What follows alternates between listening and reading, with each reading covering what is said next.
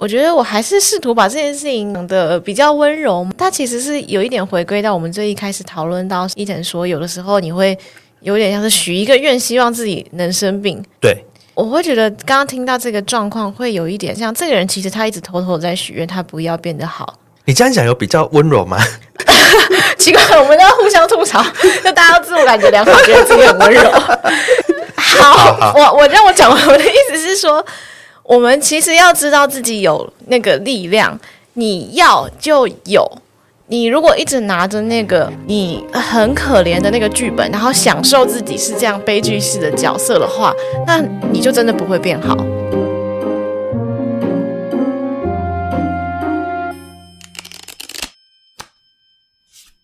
欢迎收听塔罗疗愈记事，我是听听，我是 Sunny，我是伊藤。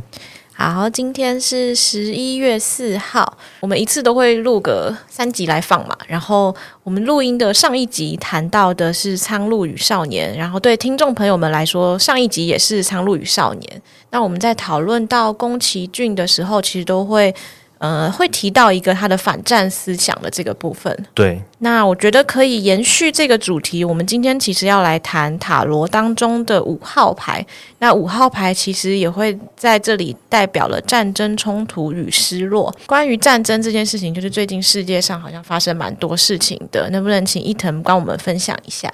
对，其实世界上现在有大概至少两场战争，台面上不确定啊，但至少台面上真的在打就两个战争，一个就是。俄乌战争嘛，那另一个比较近的是叫做以巴冲突这个名词，我觉得等下我们可以讨论一下。那就是俄乌战争，应该大家都蛮知道，它大概已经打一年多，快两年了。然后这个以巴冲突啊，我是用中央社的说法叫以巴冲突。巴勒斯坦伊斯兰主义运动组织哈马斯十月七日对以色列发动大规模的攻击，然后从加萨地区发射大量火箭。然后有很多武装分子，然后跨越国界，然后进入以色列领土，然后以色列展开反击，然后八日对哈马斯宣战。那这边的话，想要跟大家讨论一个事情，就是你们觉得是以巴冲突还是以哈冲突？然后是。冲突还是战争？这个其实，在新闻学上是蛮多人在讨论的。那我先说一下现在新闻学的定义啦，然后我再说我自己的看法。就是在新闻学来说，通常会讲以哈，就是哈马斯，因为它不是对巴勒斯坦整个国家，它只是对巴勒斯坦中间的一个极端主义组织啊，叫哈马斯，所以会说说是以色列对哈马斯。然后因为这个。哈马斯它不代表全部的巴勒斯坦，它只是巴勒斯坦中的一小部分人，所以他们会说这叫做冲突，而不叫战争。因为战争他们常会说是一个国与国之间的一个对抗或是争斗，这样就对了。这个就是跟大家分享一些新闻学上的定义，跟就是这个所谓的呃名词是怎么去界定它，就新闻就是记者他们是怎么写这个东西。那不过，在我来看，它就是一场战争了，就是这个实质上就是个战争，然后名称有时候只是一个我们要去界定一些事情这样子。以色列其实跟台湾差不多大，对，其实以色列的国土跟台湾差不多，巴勒斯坦的大小大概就是花莲的大小，然后那个加萨走廊大概是在嘉义。那个地方，然后差不多那个大小，所以以色列就是有一点，就是把这两个地方就是硬隔开来，然后你让你们中间不要连在一起，嗯，就是类似这种感觉。然后我在这边呢，呃，没有要讲太多历史的东西。啊，但是这其实可以简单提一个，就是加萨走廊，它有一个很复杂的例子，它曾经受过鄂图曼帝国统治，然后后来经过英国、埃及不同国家，然后现在其实是以色列管制地方。然后因为在这边的这个地理环境啊，跟人口组成，那其实都很复杂。犹太人跟阿拉伯人就是常常就是水火不容，在这边。就是我们不去评断谁对谁错，这个就交给历史学家跟国际学家来评论。他只是说，嗯，虽然我们是个很身心灵的节目，但是还是希望大家可以去关注一下国际新闻跟社会新闻。就是，就是这个社会上真的是有人正在死亡，就是我们不要一天到晚在那边。身心灵，身心灵，可是忽略了跟现实世界的连接。就是我们不管说占星或什么，我们都是希望他们可以为现实社会带来一些导引嘛。那如果你真的太进入精神世界，有时候就是跟现实社会做一个切割。所以说，呃，这也是为什么今天想要来跟大家讨论一下这个战争、冲突、失落，然后跟这个五号牌这个主题，因为就是世界上真的就是正在战争，然后其实台湾，呃，我们也是每年都在讨论说，到底阿贡会不会打过来？嗯，大概就是那种感觉，或者是我们到底要不要打阿共？然后就会有一些什么反战不反战，然后到底。我们要不要军武什么的？那尤其是再来又要选举了嘛？那选举其实只要我们要选举，对岸一定动作更多。我觉得这个跟你的政治立场无关，对岸就是有在动作，嗯，他就是有在动，对啊。所以说这个战争这个事情，我觉得是可以好好的去面对跟讨论一下，然后也不要假装看不到房间里的大象。这个是大概是我们那个时候为什么要做这一集。的这个讨论，那也是因为我们就想要把小牌每个数字都讨论一次啊，嗯，大概是这种感觉。嗯，我会想要回应伊藤刚刚说的几个点，就是我们从最开头的提到名词定义的部分，对我来说，我也更倾向以哈，就是它是有一个很明确的范围，就是它不是所有的巴勒斯坦人。对，嗯、那。但我也觉得战争跟冲突，当然我们如果说新闻学有它的规矩的话，那嗯，也就是尊重。但我个人会觉得“冲突”这两个字太轻了。对，没有错，它就是一个实质上的战争。对，我们不能去去用定义去规避它，就是一个战争。我们要知道它的分量其实是这么重。对我来说，同意这个，我也同意。嗯嗯，但我其实回到一个第二点，就是说世界上。的事事我们要关心没有错，但其实我对我来说，我会觉得这其实很身心灵。战争其实很身心灵。为什么战争很身心灵？我其实我们在决定好这个这一集的大纲之前，嗯，我自己个人就是跟其他的仙姑聚会，那我们其中有一个小仙姑，她去参加了黑熊学院的课程。嗯，那呃，简单跟大家说一下，但我们不是叶配哦，就是黑熊学院，它是一个。呃，希望能够建立国民的呃民防，呃防卫的防民防基础知识的一个组织，然后希望推广，就是大家都能够具备有一个呃基本的应变能力在。对，他们是沈博洋教授创办的，就是大家应该有听过，就扑马老师，嗯，对。那那其实那一天我们就是呃，其中一位小仙姑她去参加了这个课程，然后她也跟我们分享了一些她的感受。然后除了这个课程之外，她本人也是呃，因为前一阵子有去美国，然后在那里有参观了就是九一事件的纪念馆，然后她也会觉得那个场馆的设计，然后跟一些呃内容会让她感到很冲突、很震撼、很有临场感。那当天晚上回家的时候，我就直接开始发高烧。在这里，嗯、呃，我想要引用一本书的说法，就是有一本前一阵子我在读的书叫《疾病的希望》。嗯、那它其实里面有一个讲法，就是所有的疾病都是身心症。所有的疾病都是身心症，这好像跟某些癌症的论调有点像。嗯、呃，吗这个我不清楚，就是就是有些人说会得癌症，就是因为你不开心。有忧郁，嗯，有一些人会这个说法。嗯，嗯，我觉得应该是说，就是假设我是认同那本书的观点的话，我会觉得不限于癌症啦。嗯，对。那回到我觉得那时候的那个生病，然后我自己对自己有一个连接的感觉，就是发烧这件事情，就是我们身体在产生热嘛。对，某种程度来讲，它其实就是一个体内你的细胞也正在战争当中。对，是，嗯、对。那它其实什么的，对，对，就是前一天我聊到了一些关于战争、关于冲突的内容，然后我没有立刻察觉到，但它确实又在我的身体层面浮现出来。那个发烧其实伴随的也有鼻塞啊，那些呼吸道症状。那呼吸其实就是一个我们能够跟外界交换气体。或是交换我们要跟不要的东西的一件事情嘛？那其实我觉得某种程度来讲，战争或者说冲突，它其实就是一个这个交换的阶段。当我很抗拒或讨厌某个人的时候，或是我很抗拒讨厌某个群体的时候，其实会有一种你的东西绝对都不好，你的东西我都不要，我拒绝跟你沟通跟交流的那个状态。其实这个某种程度来讲，就是外在环境跟个人状态的那个呼应，我觉得是蛮可以被观察到，然后可以连接跟理解的。那最近我自己个人观察也是，就是当世界上有一些比较大的动荡的时候，我会经常听到救护车的声音。就是我不知道大家有没有感觉，就最近路上救护车声音超多。刚刚是不是就有救护车的声音？对，包含我们刚才我没有听到哎、欸，录音的时候其实也有。我我刚刚正想问说，我们有没有录进来？嗯，不知道。然后跟我住家那边，然后甚至包含我自己的家人，最近也都有一些嗯，就是医疗上的状况这样子。然后跟我也在住家那边，经常听到救护车的声音。那我觉得，其实某种程度来讲，那个冲突真的不是只发生在远方的一个国家、一个地区。我觉得是整个世界，它都有在被震荡到的一件事情。我们当然可以说，哦，最近的月相怎么样？最近的星星怎么样？然后，所以远方有战争，然后。至于我们个人的身体状况，就像我们之前有讲到，就是呃，我们三个最近 声音可能比较疲弱，身体欠安。对对对对对，其实我觉得都不是刚好而已，就是它这个我觉得有一个必然的关联存在。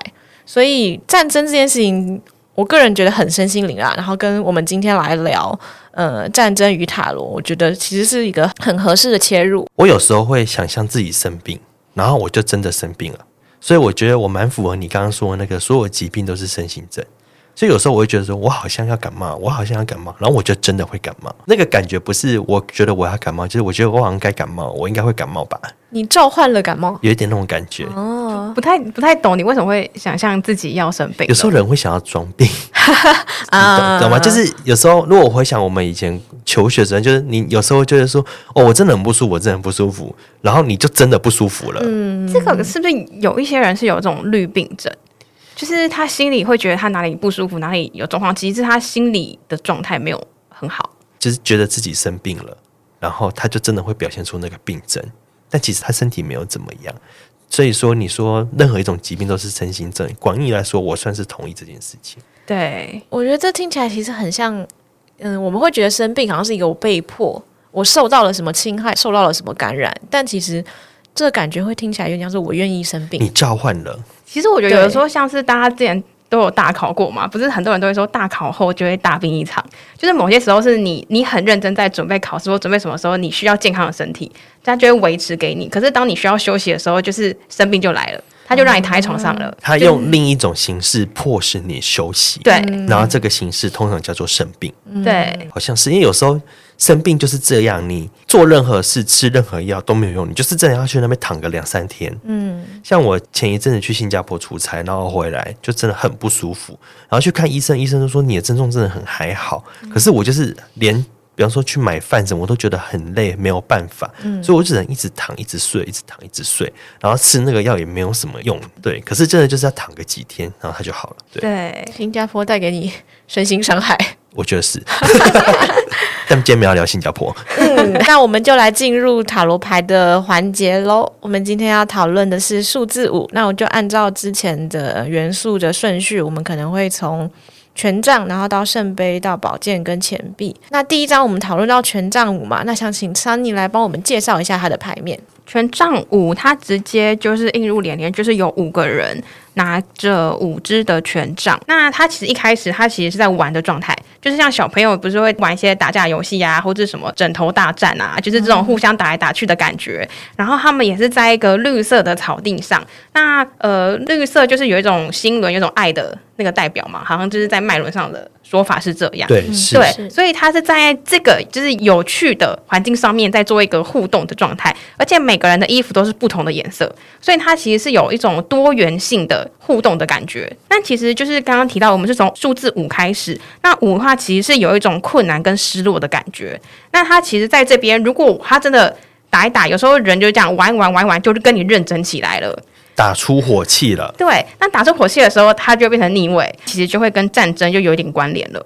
那他就是认真跟你打起来，他他就不是玩什么骑马游戏，他就不是这么纯粹的在玩这样。这个感觉让我想到男生打篮球。很多时候，那个男生最后就打球变打架，就是一种权杖五。然后权杖五是五个人，然后五根棍子在那边铿铿锵锵。然后有时候就是会刀剑无眼，然后就是伤误伤嘛。可是有时候就是会，你为什么干我拐子？然后就是没有啊，我没有啊，你刚刚就故意踩我啊，你犯规你还不认？没有，那我犯规，然后就会打起来。就是玩到后来就真的生气，玩火的感觉。对，刚刚五就是有提到就是困难跟失落嘛。那其实我觉得在就是呃社会中，很多男生是没有办法表现难过的状态，所以当他难过的时候，他是会用生气的方式表达出来。我觉得就会有一种权杖五的感觉。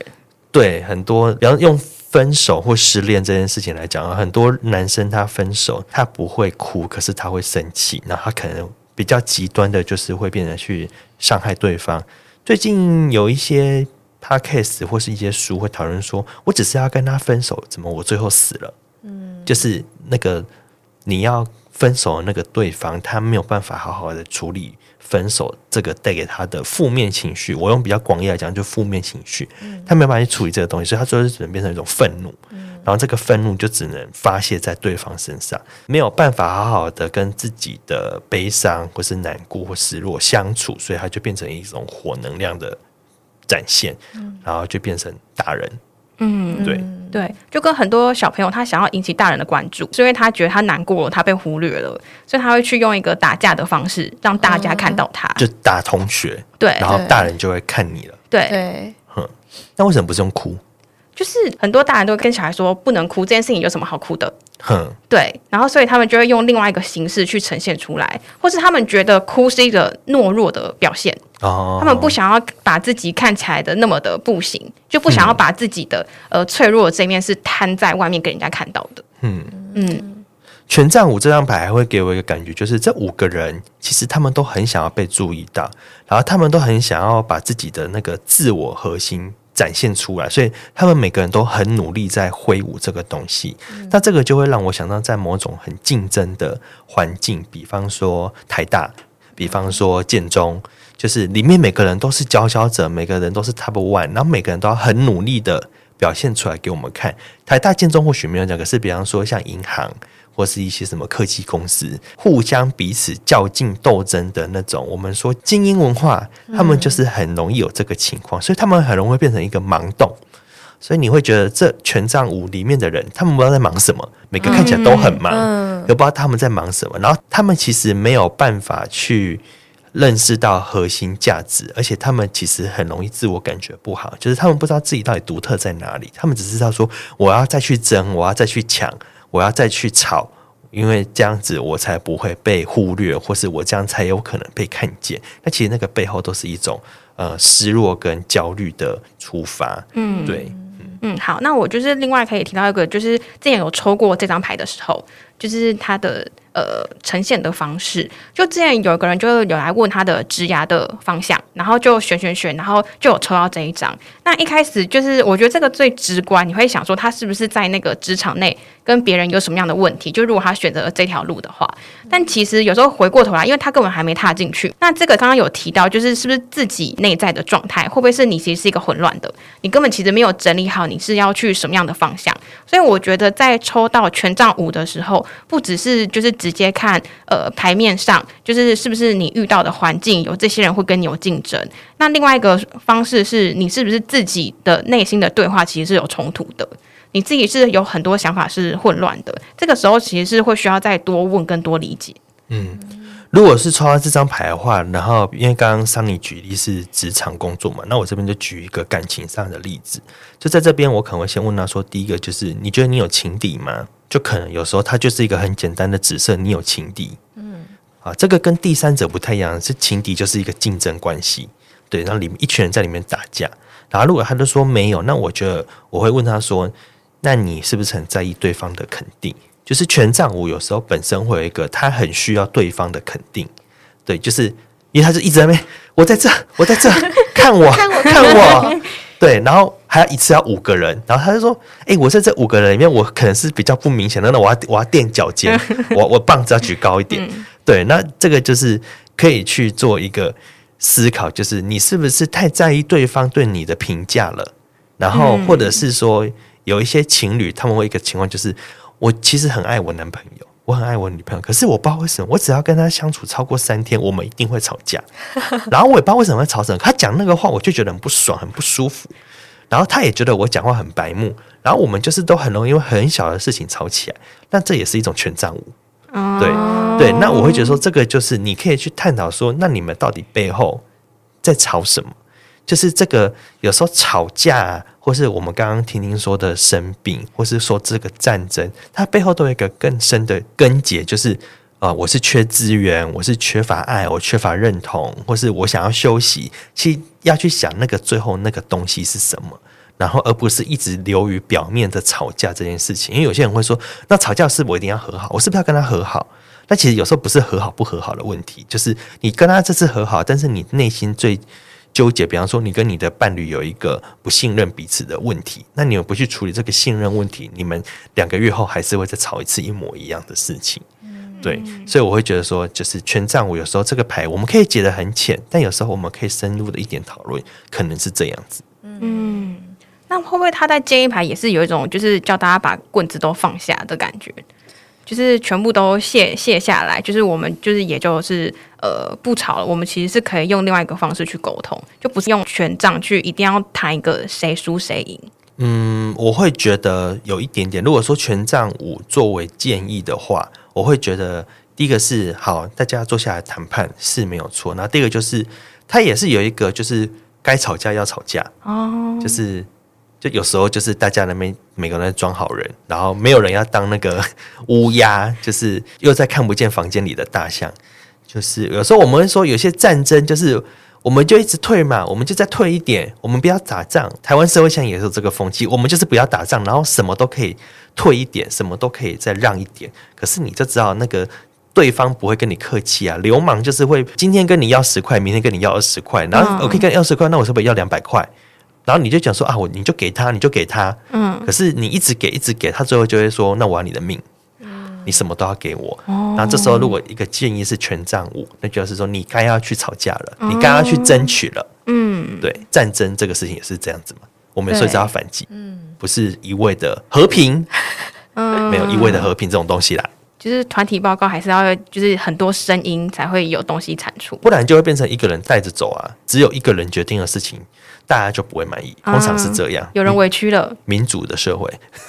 好，那我们刚刚聊完权杖五，就是听起来它有一个除了外在冲突之外，其实我们也可以去看一下，就是这个冲突在我们内在当中它的成因是什么，然后它发生什么事情。那我们如果走到下一张圣杯五的话，它其实是不是一个更明确的告知我们，就是现在这个冲突点是要关照内在的时刻？对，没有错。好，那我们先请伊藤来帮我们介绍一下他的牌面。好，圣杯五这个牌面呢，他是一个男人，他就是头低低的，然后全身都是黑色的罩衫，就是塔罗牌里面很少有黑色的东西，连死神都不是黑色的，死神是白色的，白马王子，对，白马王子，骷髅头，对，他白骨，这个深黑色呢，第一个就是它绝对不是一张快乐的牌，对，所以说如果有人在解。圣杯五是快乐的牌的话，就务必叫我去听一下。我我很想知 怎么快乐，下战帖吗？我很想知道怎样快乐。你恳请赐教。对，恳请赐教。我受教学习了。对，好。然后这个圣杯五呢，它的头低低，然后前面有一条河，然后河的远方呢有一些建筑物。然后呢，这个我们就会说河通常就代表情绪嘛。那这个河的情绪是比较干涸的。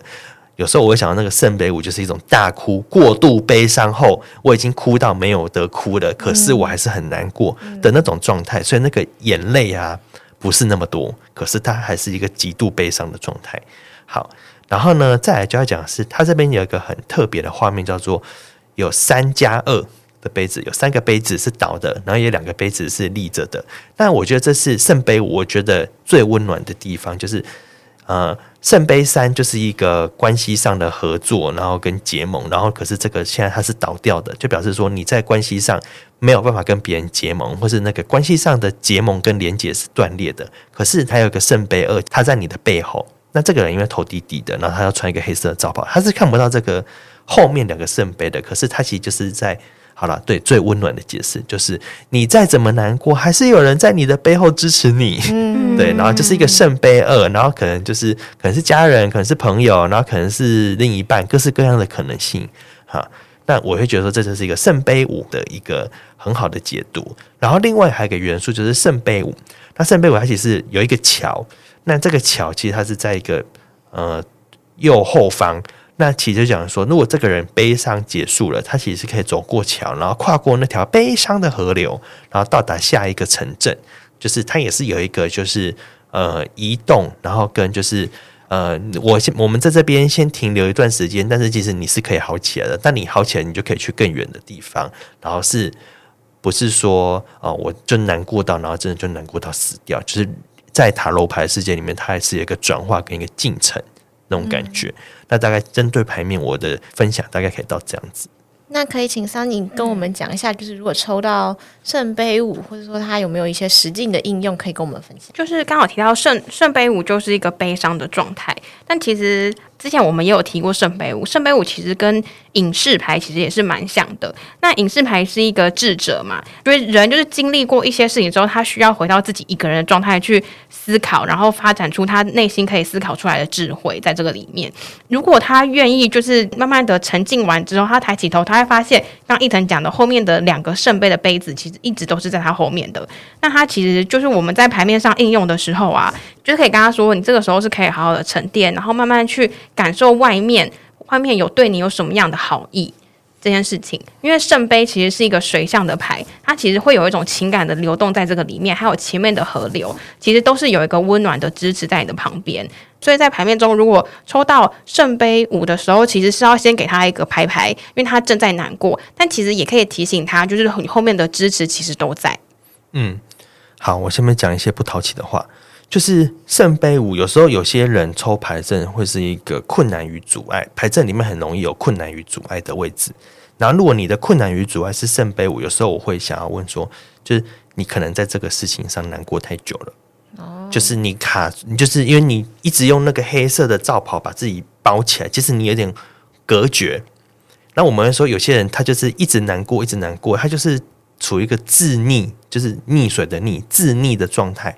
然后，其实他根本没有要听别人讲什么，嗯，然后他也不愿意去跟现实社会做连接，对。然后就是，如果说我们单纯用战争这件事情来讲，就是有些人就会一直说我很可怜，我们超可怜，我们这辈子最可怜。可是他完全没有想到说，那那然后呢？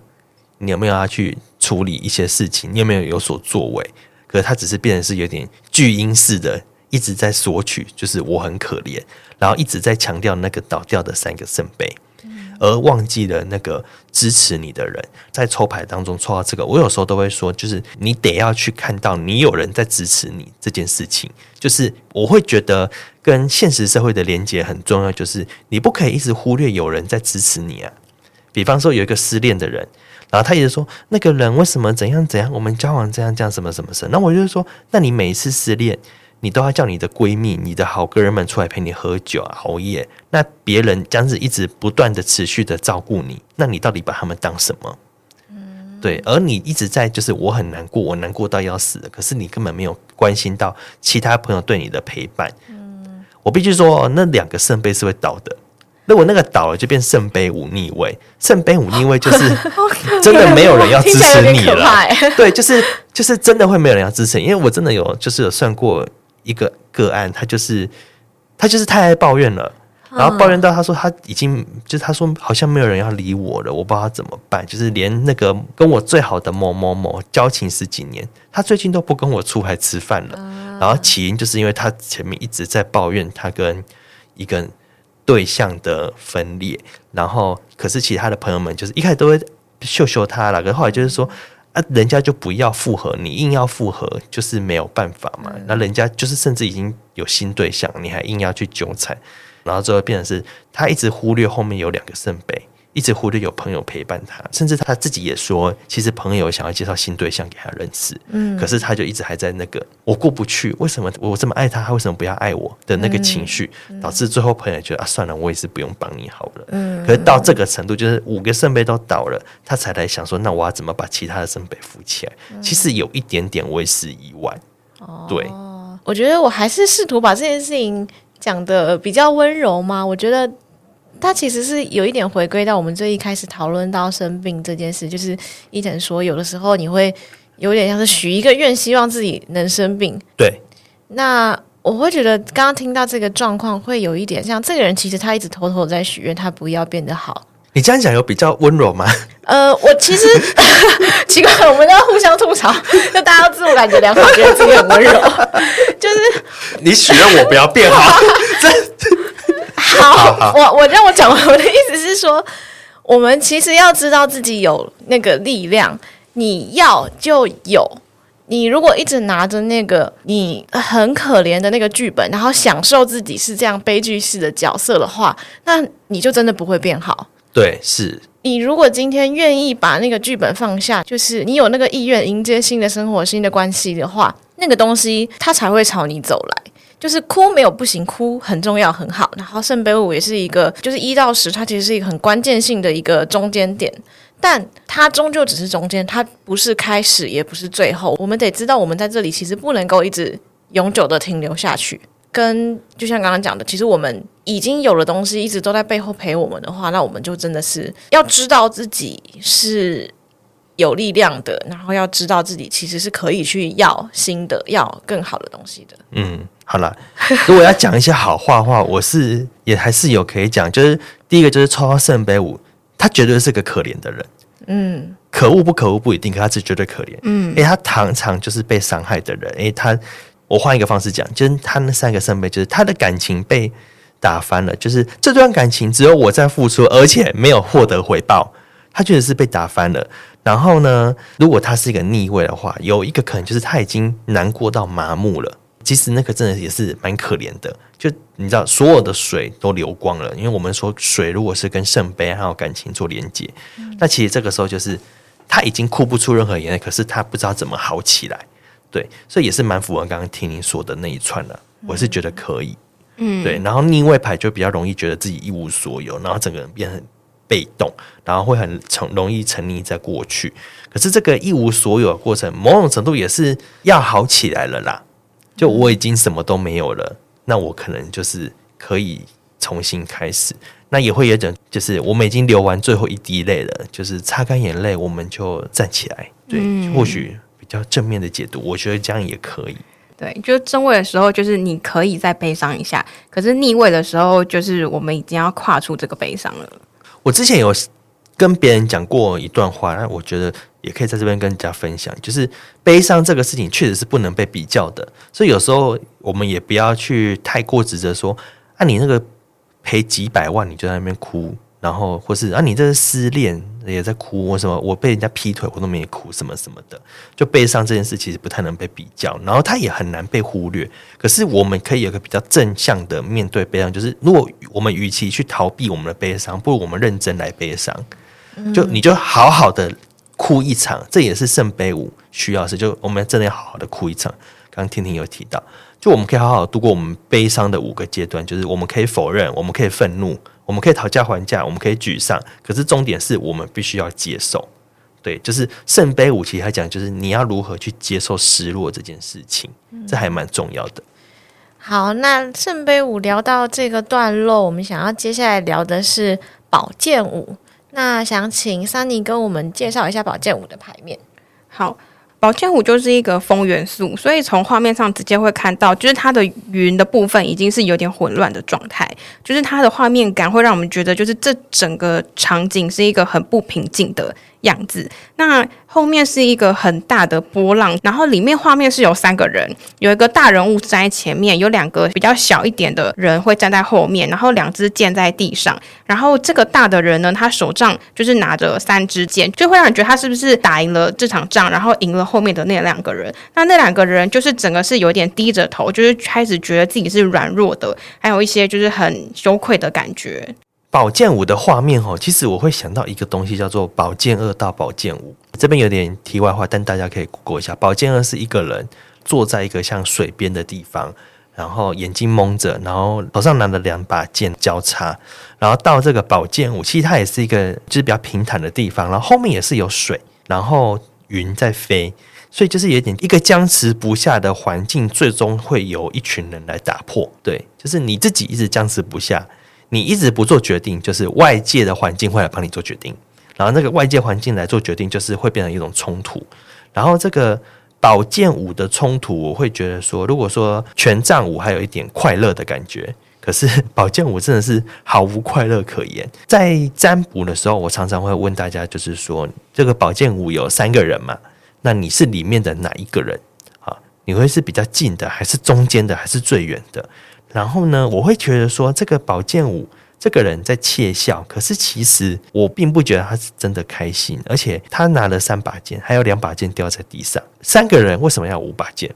三个人三把剑就好了，三个人五把剑，嗯，其实是好像不需要这么多东西，嗯，对，哎，也表示说你也一时拿不了那么多东西，嗯，那我会觉得说他的这个胜利感。就是如果说这个人感觉不管他是打架啦，或是吵架啦，他赢了，可是这个胜利也不是一个真正的胜利，所以常常在宝剑我都会有一种就是没有赢家，嗯，就是没有人赢啊，就是你吵赢了也不是真的赢，嗯，对，那这个就是很容易在官司诉讼上看到这种感觉嘛，就是你胜诉了，然后嘞没有然后。嗯你也没有比较厉害，嗯，就那种感觉。我觉得可以特别提到，就是嗯、呃，抽到权杖五或者是宝剑五的时候，有一个还蛮明显的区别，就是对我来说，那个恶意与否是蛮明确的。就是权杖五的冲突，你会觉得就是大家其实只是各自有各自要做的事情，大家各忙各的。但宝剑五会真的有一个剥夺跟被剥夺的关系。但我觉得这同样的也是，就是回到伊藤刚刚讲的，就是。即使他看似拿的比较多，但他都会有一个让人觉得他在沾沾自喜，但他同时不知道自己到底做了什么的感觉。我觉得会，嗯，会有这种感觉，嗯，好。但这边可能我们现在讲的有点太形而上了，我讲一些比较落地的，就是如果说在占卜的过程中抽到宝剑五的话，就第一个就是绝对是有吵架，哎、嗯，绝对是就第一个看嘛，你你看，你先觉得你是不是吵赢的，嗯，但是就是也讲了，就你吵赢了，你也不用太得意，因为。也不是真的多厉害。办公室有时候会有一种人，就是他讲话很贱，然后大家都知道说不可以去得罪他，可是没有人要跟他当朋友。嗯，可是他就会自己得意说：“哦，我超厉害！我跟你讲，我们呛老板，老板就是被我回的哑口无言。”可是你也知道，就是你你这样呛老板也是没有什么太好的下场嘛。就是老板就觉得，比方说重要的任务就不会交代给你，或者是就是时不时就会给你出难题。嗯，没有必要就是好像很得意。嗯，对嗯对。因为像我，就是我有个朋友，他是律师，然后他老板之前就有跟他讲过，就是因为他在争辩的时候，他有时候会跟法官在谈，就是这个案子到底是哪个才是真，哪个才是假，或者哪个案子应该什么角度，他老板就有直接跟他讲过，就是你跟法官吵是没有用的，因为你你吵输了就是输，但你吵赢了你也是输。对啊，因为法官不开心啊。对，嗯、所以就不会判你这边是、啊、就是比你想要的答案这样。对对，就是我们有时候虽然说风元素有一个理性，可是。理性上的冲突就还是不理性嘛？啊、对，理性上的冲突，理性都可以有冲突了，那表示这个事情就是绝对是他很难一言以蔽之。而且宝剑五有时候会有个情况，就是他太想要分对错了。有些人抽到宝剑五，他的状态就是，我就是要证明我是对的、啊，我没有错，我要证明我没有错。可是真的很多事情不是对错，就像。啊，回到我们前面比较讲的这个以色列跟哈马斯啊，或者是说以色列跟巴勒斯坦，台湾人有一派人会很想要快速的去说谁对谁错。有些人就是说，就是以色列比较可怜啊，你看没事什么有人打他，以色列怎样怎样，然后他是一个小国家，然后台湾对于小国家也是比我们成功的小国家，都会有有莫名的好感，不管是新加坡、以色列。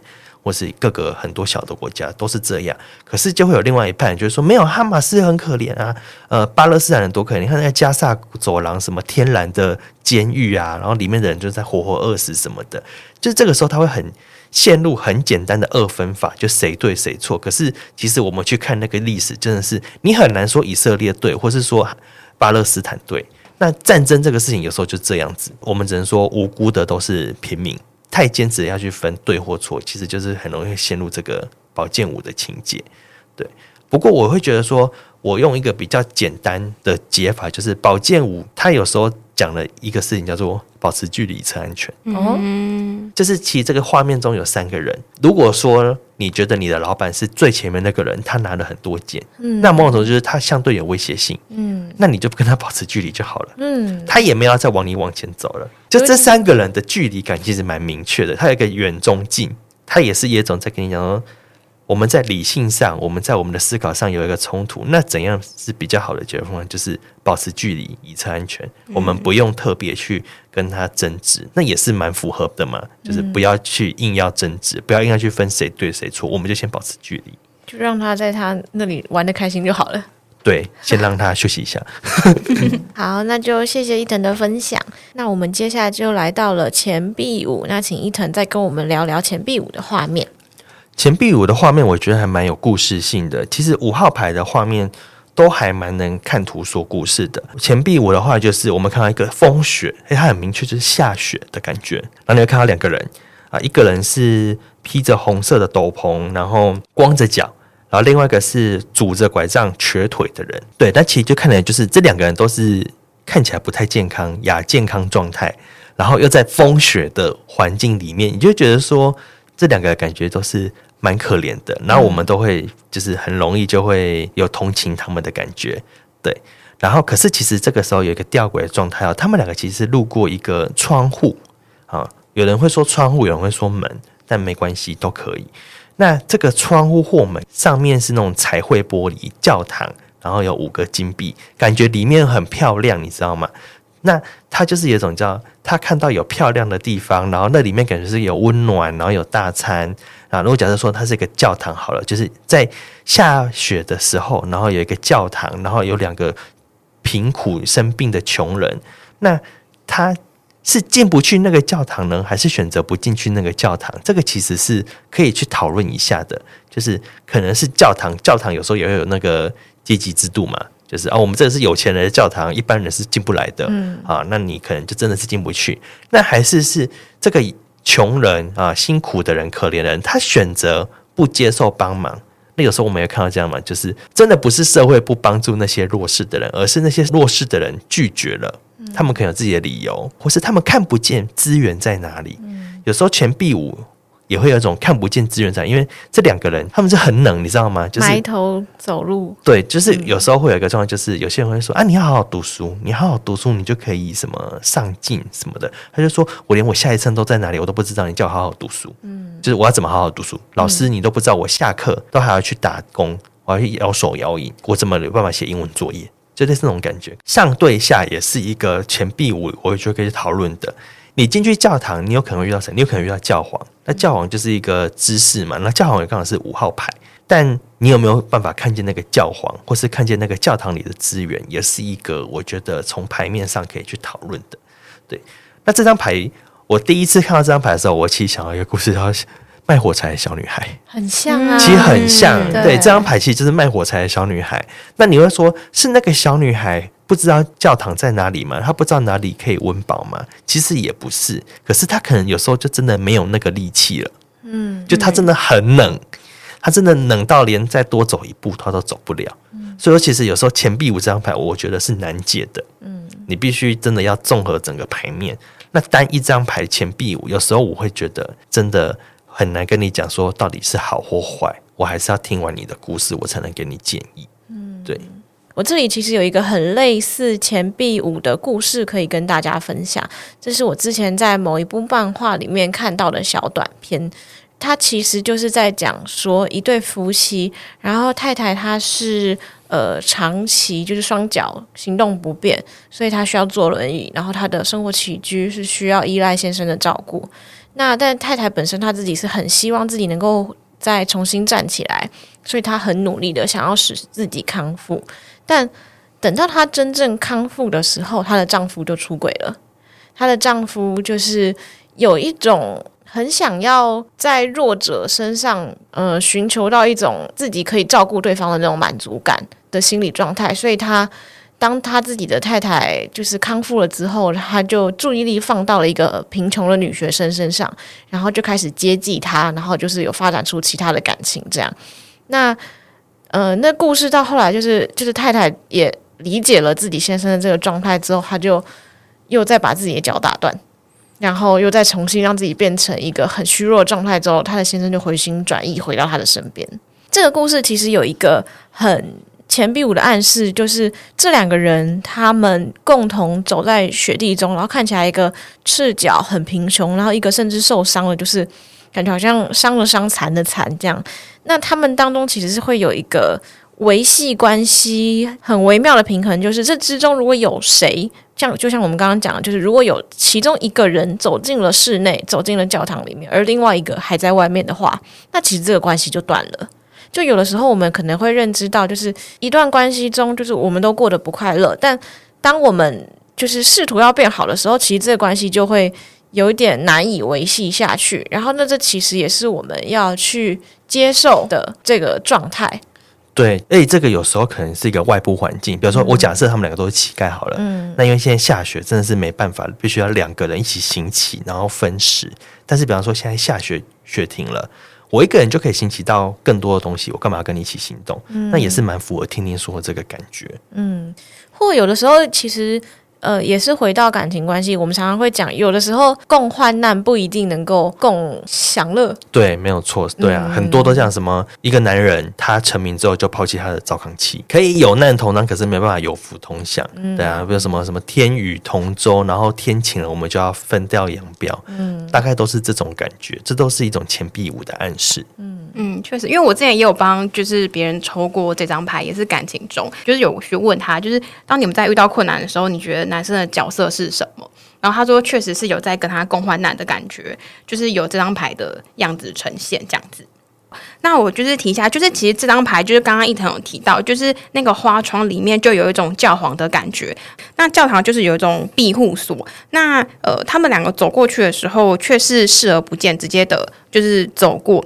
就是我们人有一种惯性，那其实，在习惯这个呃有点不舒服状态的时候，你不会看到有花窗的里面，其实或许是有资源的，你其实是可以进去探索一下。那在教皇的时候，他其实就是人已经在里面，然后他知道去求助，跟知道去呃，在我们在遇到冲突跟损失的时候，其实是有人可以帮助我们的状态。